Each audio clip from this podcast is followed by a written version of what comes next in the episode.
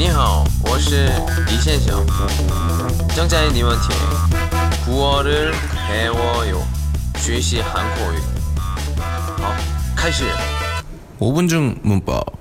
오늘은 좀 빨리 끝날 것 같아요. 기 시작하다.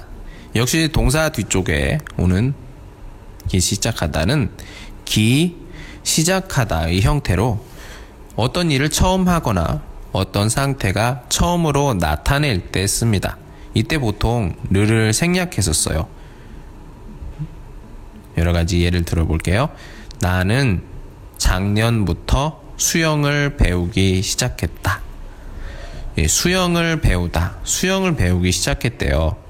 언제부터? 작년부터. 예, 수영을 배운다는 이 상태가 시작한다는 것을 나타내죠. 역시 르를 생략했어요. 두 번째, 비가 오기 시작해서 빨리 집으로 뛰어갔다. 비가 오는 상태가 오- 시작했다는 거죠. 그래서 빨리 집으로 뛰어갔다. 예, 비 우산이 굉장히 필요할 것 같습니다. 세 번째, 날이 점점 더워지기 시작했다. 점점 더워지다. 예, 천천히 변하는데 더워지는 거죠. 그렇게 되는 게 시작됐다는 거예요. 더워지기 시작했다는 겁니다.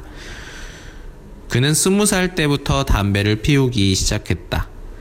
담배를 피우다. 이 상태가 시작된 때가 바로 스무 살 때. 예, 스무 살에서 스무. 고유어지요. 단독으로 쓰일 때는 스물.